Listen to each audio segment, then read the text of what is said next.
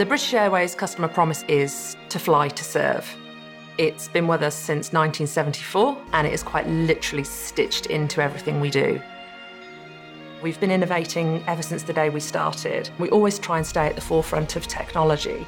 Every day we use iPads to ensure that we deliver the best to our colleagues and customers. We fly 100,000 customers around the world every single day, from places as far and wide as Brussels to Buenos Aires, from San Francisco to Tokyo.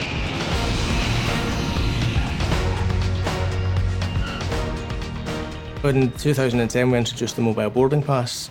We decided we need to do something for our colleagues. Flight Info is the first app that we released using iOS. It's a list of all the operating flights for the day. Previously, colleagues would be given a printout, and as soon as they left the shift briefing, that piece of paper was out of date.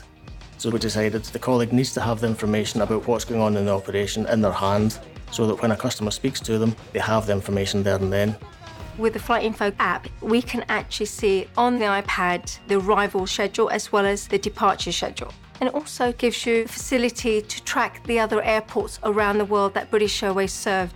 The next app was for the senior cabin crew member on the aircraft, and it replaced the paper passenger information list. So the PIL app was developed and deployed. It's been great because it means that the senior crew member can speak to the customer on a one to one basis having that data at your fingertips in the moment means that you can interpret what needs to be done right there and then. And that really matters to a customer. There are times when there may be disruption at the airport from weather events to air traffic control issues. So we developed Flight React to allow us to be able to rebook customers so they didn't have to stand in a queue waiting to speak to someone at a desk. With the iPad and the Flight React app, we can identify customer by their reservations, their surname, it gives the option to be rebooked to an alternative flight. Now we can service a delayed aircraft with 150 customers within 20 minutes.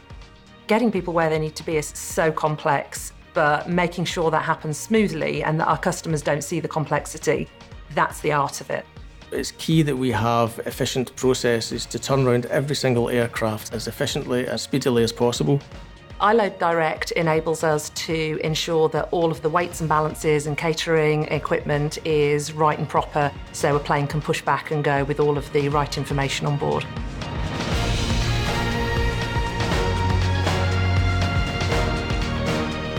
What we found by developing all these iOS apps is we've got all the information to hand for the individuals doing their job.